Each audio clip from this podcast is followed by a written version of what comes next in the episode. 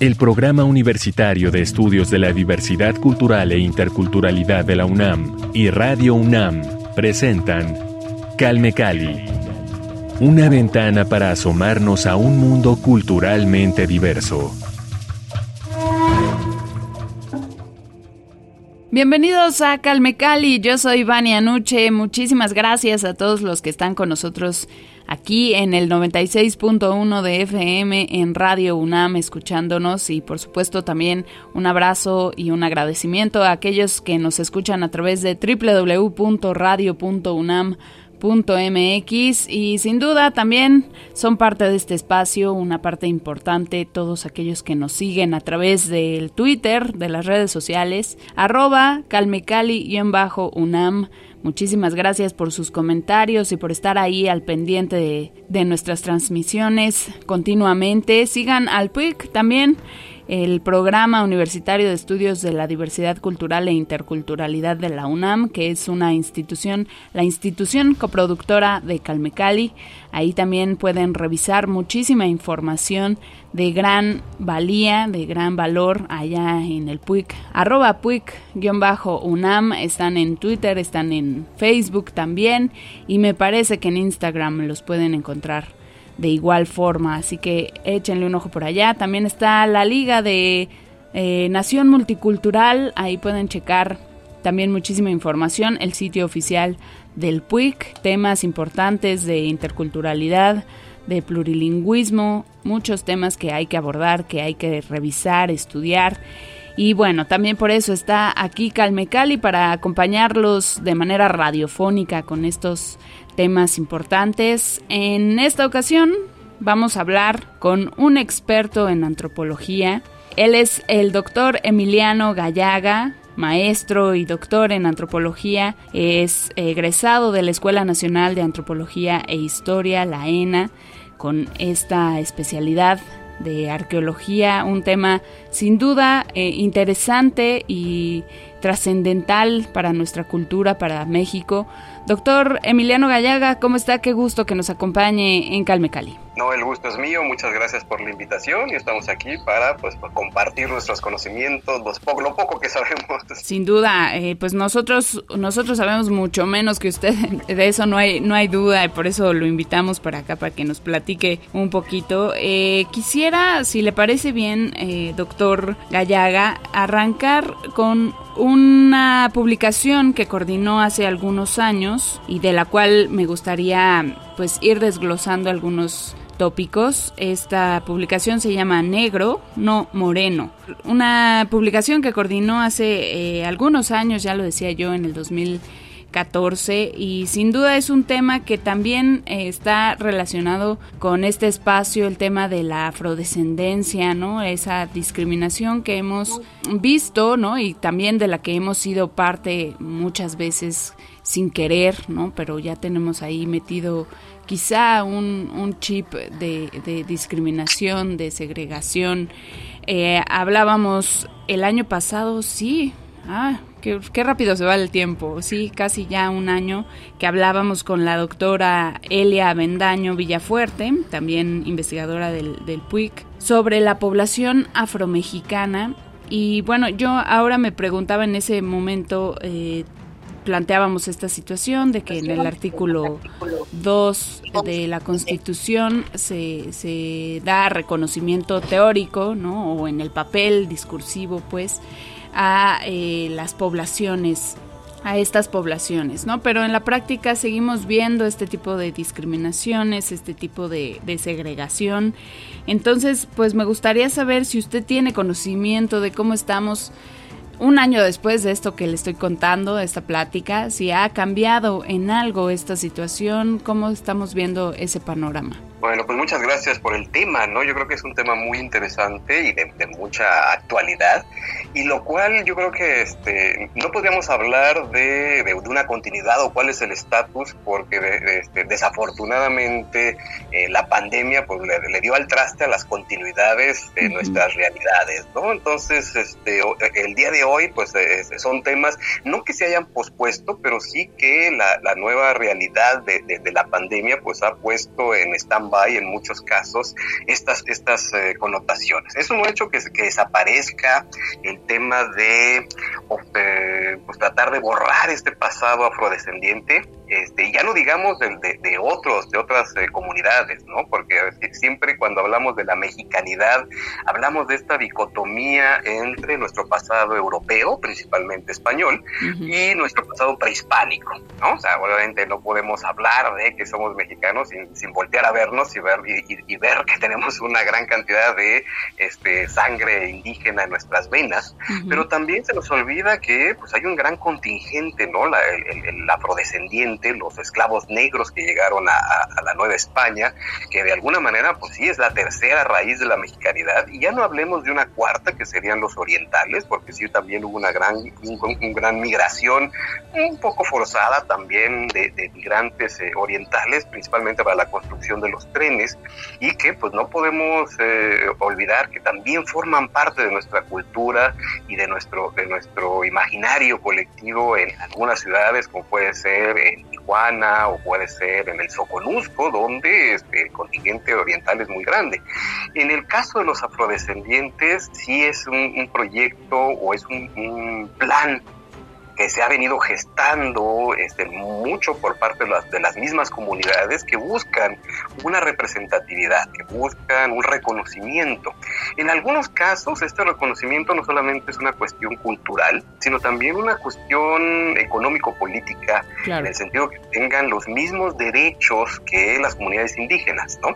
El simple hecho de ser comunidades indígenas, pues les otorga un, un, una eh, poder acceder a ciertos recursos en los cuales las comunidades afrodescendientes no pueden porque son considerados mexicanos y no como este sector este eh, necesitado en algunos casos y que puedan acceder a estos a estos recursos culturalmente hablando, a veces se les, se les, se les niega este reconocimiento porque a diferencia de, las de las comunidades indígenas, pues alegan, ¿no? Los, los, eh, este, los especialistas, digámoslo así, de que, bueno, es que las comunidades indígenas hablan, hablan una lengua o un idioma, este, tienen tradiciones, tienen este, vestimenta, y los afrodescendientes, este, no, ¿no? O sea, dicen, no, ustedes ya perdieron, ya no hablan, o sea, no hablan lo que originalmente debieron haber hablado, que eso es una cuestión que podemos debatir, ¿no? Pero que este, obviamente ellos se identifican eh, muchos de ellos se identifican como este, afrodescendientes, como descendientes de, estas comunidades este, de esclavos negros que llegaron en gran cantidad a la Nueva España y que de alguna manera pues buscan este, tener este reconocimiento. Y mucho, y como lo hemos venido dando, se ha dado a lo mejor por movimientos fuera de nuestro país, ¿no? Los, los, eh, eh, afroamericanos en los Estados Unidos, eh, los afrocaribeños, en los cuales sus poblaciones este, de origen africano son mucho más grandes que las nuestras, son mucho más, tienen mucho mayor presencia, es más obvia su presencia en comunidades que, en México. En México, de alguna manera, aunque llegó un un, un buen contingente, se habla que de manera oficial, en, las entradas tanto a los puertos de Veracruz como Acapulco debieron haber este, tiene contabilizado un promedio entre 250 300 mil esclavos de origen africano.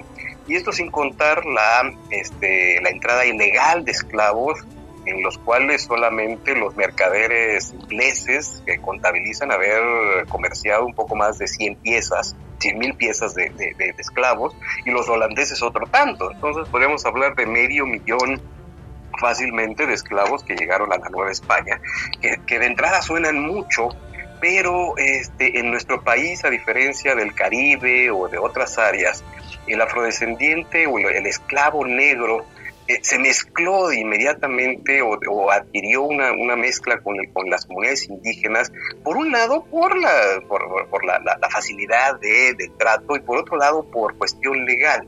Es decir, los, los, eh, los, ah, los, afrodescendientes eran, eran esclavos y los eh, indígenas eran considerados este, libres. Entonces el producto de la unión entre indígena y negro era libre. Entonces los negros, los, los africanos, buscaban tener descendencia que ya no fuera esclava. Entonces eso provocó que este, poco a poco fueran, fueran creándose mestizos, fueran creándose otras castas, como se les denominaba en la época colonial, y entonces el, el, negro como tal, el africano, el, esclavo negro, pues empezó a, a difuminarse y esto, por otro lado, después de la independencia, durante el proceso de la independencia, en, las, en lo cual se abuelen la, tanto la esclavitud como este, el término eh, negro, como el término esclavo, esclavo descendiente, de, ahora sí que de golpe y porrazo pasamos a ser todos mexicanos, y entonces se deja de de encontrar en los documentos eh, históricos el término eh, negro, el término esclavo negro, el término afrodescendiente, las castas. Entonces desaparecen de alguna manera este, estos contingentes del documento. Entonces hay un, hay una falta, hay un vacío de conocimiento de, de dónde están y por eso el, el, el nombre de, de, tanto de un primer libro que edité como este otro de negro, no moreno, este, es porque aquí nuestros contingentes, salvo ciertos lugares en, las, en la costa de Guerrero, aquí en el Soponú, en, este, en el área de este, en la Frailesca o en la costa de Chiapaneca, eh, los Moscosos en Coahuila, este, ciertos contingentes, no vemos el, afrodescendiente como lo vemos en Estados Unidos, como lo vemos en Cuba, como lo vemos en el Caribe, es obvio, ¿no? Físicamente los vemos. Aquí en México podemos identificar a lo mejor una persona que tiene el pelo crespo, que tiene los, labios más carnosos, pero, pero combinado con otras características, no es tan obvia la presencia. Esto no quiere decir que no hayan existido. Y esto aunado a lo que mencionabas al principio de una cuestión de racismo, ¿no? Y en este caso el racismo mexicano presente es muy particular, porque como lo negamos, no es tan abierto, no es abierto como en Estados Unidos, no, no es tan abierto como en otras sociedades en las cuales sí se hace esta distinción muy tajante. En México no, en México es más eh, calladito, más bajo el agua, pero presente, ¿no? Es hipocritón, ¿no? Eh, es un racismo hipocritón. Pero, pero, bueno, sí, ¿no? Y luego, o sea, digo, nos ha tocado, este, tanto a ti como a mí, o sea, yo me considero moreno y en algunas comunidades me dicen, ah, es que tú eres blanco blanco de dónde, ¿no? O la gente que hace los comentarios y tú te los quedas viendo y tú, este compañero, no sé si te has visto el espejo, pero traemos el nopal en la frente y, traemos la, descendencia este por otro, o sea, así blancos, eh, eh, eh, ojo azul no somos, ¿no? Entonces este, este racismo que ha hecho que de alguna manera queramos blanquear nuestra herencia, queramos blanquear nuestra historia, queramos blanquear que, no hubo presencia ni participación, pues es como que tapar el sol con un dedo, porque no, no podemos negar que la grandeza de este país, que la gran diversidad cultural de México, se debe principalmente a la gran diversidad eh, cultural eh, de, muchas comunidades, ¿no? Ya no solamente eh, indígenas, que cuando hablamos también del término indígena, que pensamos es que es un solo grupo, y no, hoy en día son como más de 60 grupos reconocidos este, con sus idiomas, este, más los que se perdieron, ¿no? O sea, el norte de México tenía una gran cantidad impresionante de grupos cazadores recolectores que, debido a muchas circunstancias violentas, sobre todo, eh, desaparecieron del, de la faz de la tierra sin dejar un rastro, y, pero que formaron, que dejaron una, una, cuestión material, cultural y que nos Ahora, si nos vamos también, o sea, también del lado europeo, pensamos que nada más son españoles los que llegaron y no. O sea, llegaron portugueses, llegaron italianos, árabes, judíos, este, y que todos ellos han permeado la, este, la cultura mexicana. Yo, solo por citarte un ejemplo, los famosísimos taquitos al pastor, que todos nos, nos fascinan, que todos identificamos como mexicanos, pues es por la, la, migración libanesa que traen, ¿no? estos, estos grupos, y que aquí la mexicanizamos que, obviamente le vamos a poner nuestro, nuestro sazón, nuestro, nuestro, nuestro punto. Y así nos podemos identificar un montón de, de, tradiciones, objetos que vienen de otro lugar. El paleacate, ¿no? El paleacate de origen hindú, este, asiático, es característico de nuestro campo rural mexicano y resulta que no, que, pues, que no es mexicano, que viene de otra parte. La China poblana, la China poblana es un claro ejemplo también de esta eh, versatilidad de las culturas, que en este caso se, piensa, y que esa es una de las teorías, que es una, este, una negra, una, una esclava que este, debido a las prohibiciones que tenían los, los, este, los que no eran españoles, que te, prohibían de vestir ciertos materiales, usar ciertas joyas, y pues esta, esta persona que se encargaba de comerciar en, en, Puebla, pues empezó a usar los retazos que, que sobraban y de ahí surge, ¿no? Este, este, este maravilloso vestido de la China poblana que si uno lo analiza fríamente, sin ser, este, haciendo neutral, pues es una colección de retazos de todos, de, todo visto por haber, ¿no? Que a ver, ah, me gusta este colorcito, me gusta este, este pedazo de holán, me gusta esto que llegó de acá, y lo fue complementando hasta, hasta hacer ese, ese crisol de colores, de diversidad de materiales, y eso es la China poblana, ¿no? Y por otro lado tenemos el, el, traje del chinaco, que, del, que, que, al parecer también es, es de origen este, de, los esclavos este, o de los mestizos y de los negros que trabajaban en de vaqueros en, las ganaderías, que eran los que, ahí se sentían más libres y que el traje de, caporal, del de campo, pero además la, la, tradicionalidad del, del, afrodescendiente, de, de engalanar su, este, de hacer aparente su, vestimenta. esto lo vemos hoy día en los afroamericanos, de tener cadenas de oro así súper grandes, relojes grandes. Pues lo, mismo sucedió con el traje del chinaco, que le metieron botonadura de, de plata y le metían este, decoración, y entonces es un traje muy vistoso, ¿no? Que al final se, digo, lo vemos y lo reconocemos en, la pintura característica de Maximiliano, que se vistió de chinaco, entonces ya las, las se lo apropiaron, ¿no? Pero el, origen del traje del chinaco, pues al parecer resulta de los vaqueros ah, este, afrodescendientes que trabajaban, y eso lo vemos en, los documentos coloniales. Y nos falta conocer, nos falta conocer una cantidad impresionante de, información.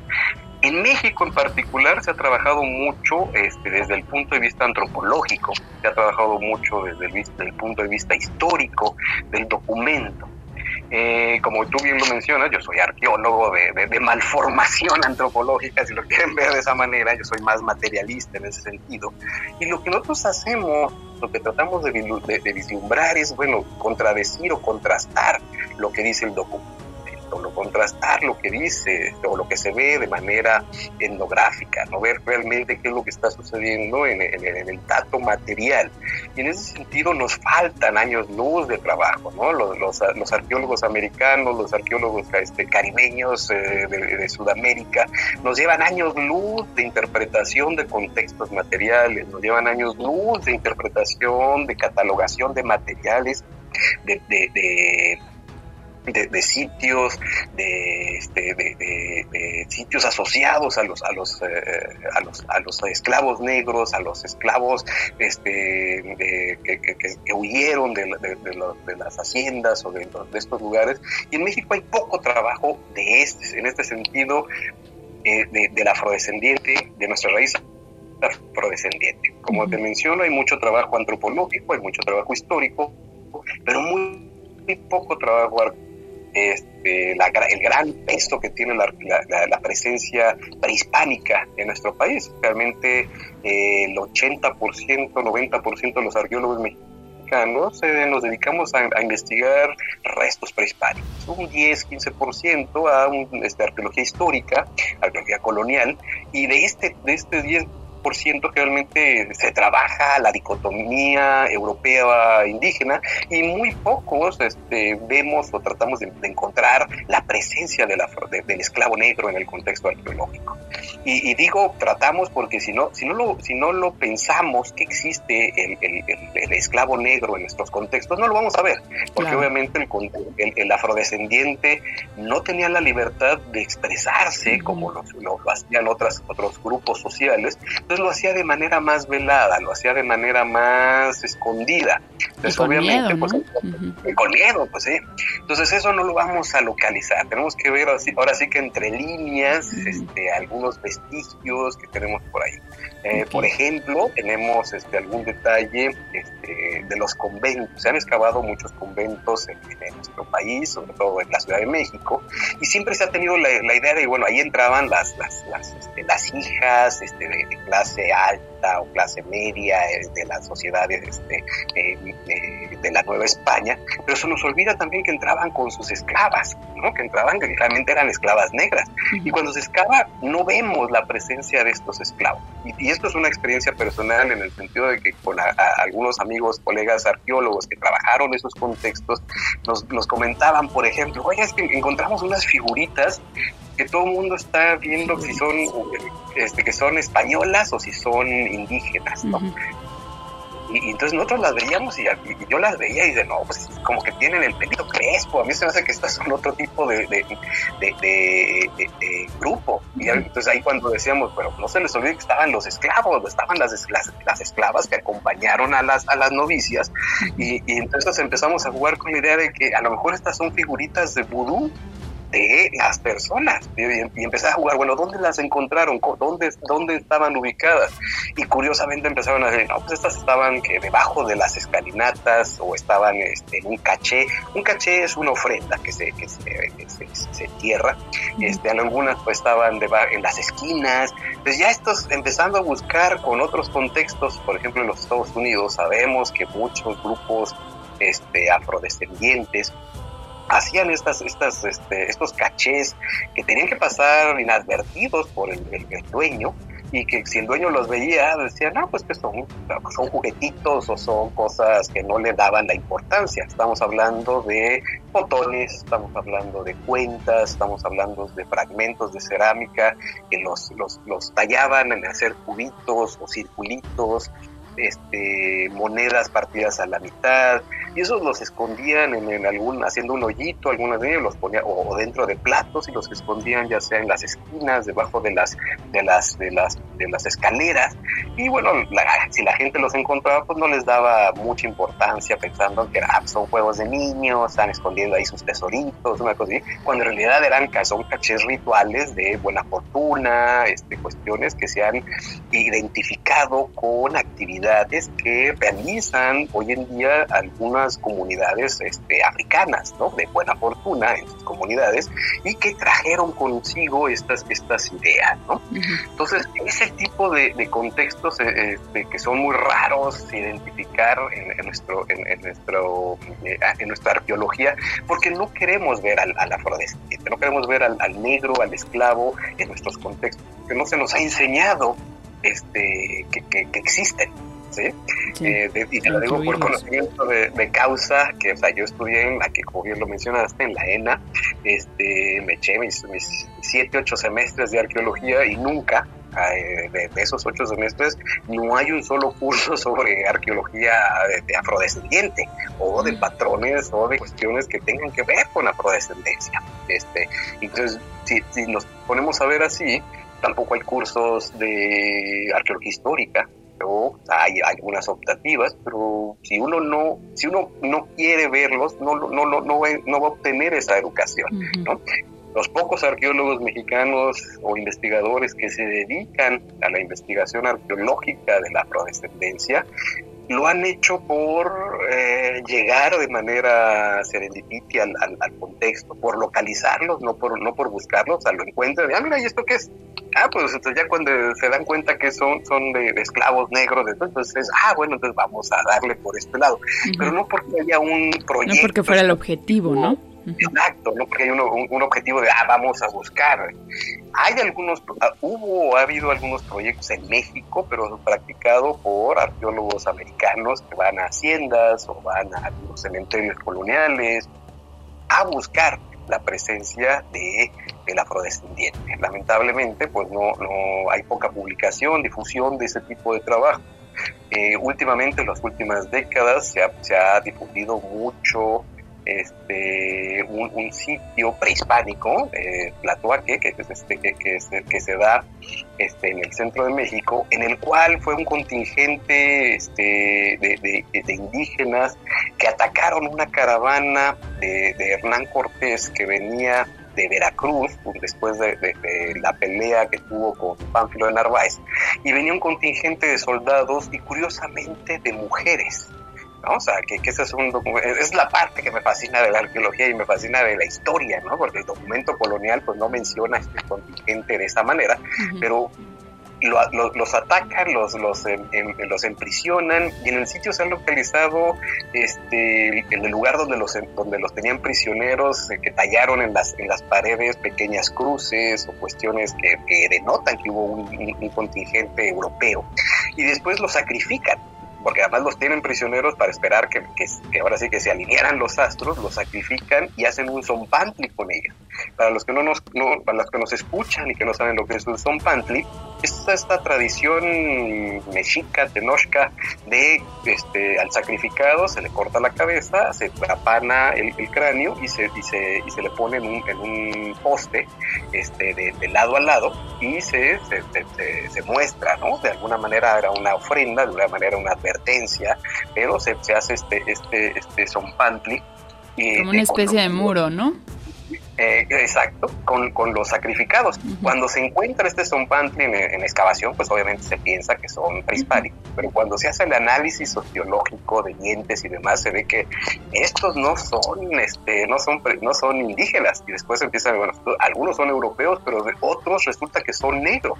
¿no? Que son, que son esclavos, este, o son, esclavas afrodescendientes. Entonces se tiene se identifica este, un contingente como de 10, 12 africanas que venían en, esta caravana y que se, se las echan este, en, honor a, uno de los dioses prehispánicos. Y hoy en día ese es uno de los, de los sitios más sonados sobre este, relación, presencia afrodescendiente en nuestro país. ¿no? Pero eh, eh, eh, fuera de eso, mm, ahora sí que fuera del, del ámbito arqueológico, pregunto si alguien sabe, oye, encontramos presencia de afrodescendientes en algún lugar o aquí estuvo se, habla mucho de Yanga, por ejemplo, en Veracruz, pero no ha habido un proyecto para este, localizar el sitio donde Yanga hizo su, su, quilombo o este, su, su, palizada. O sea, hay poca investigación en este sentido. Por un lado, desconocimiento, por otro lado, falta de interés, este, etcétera, ¿no?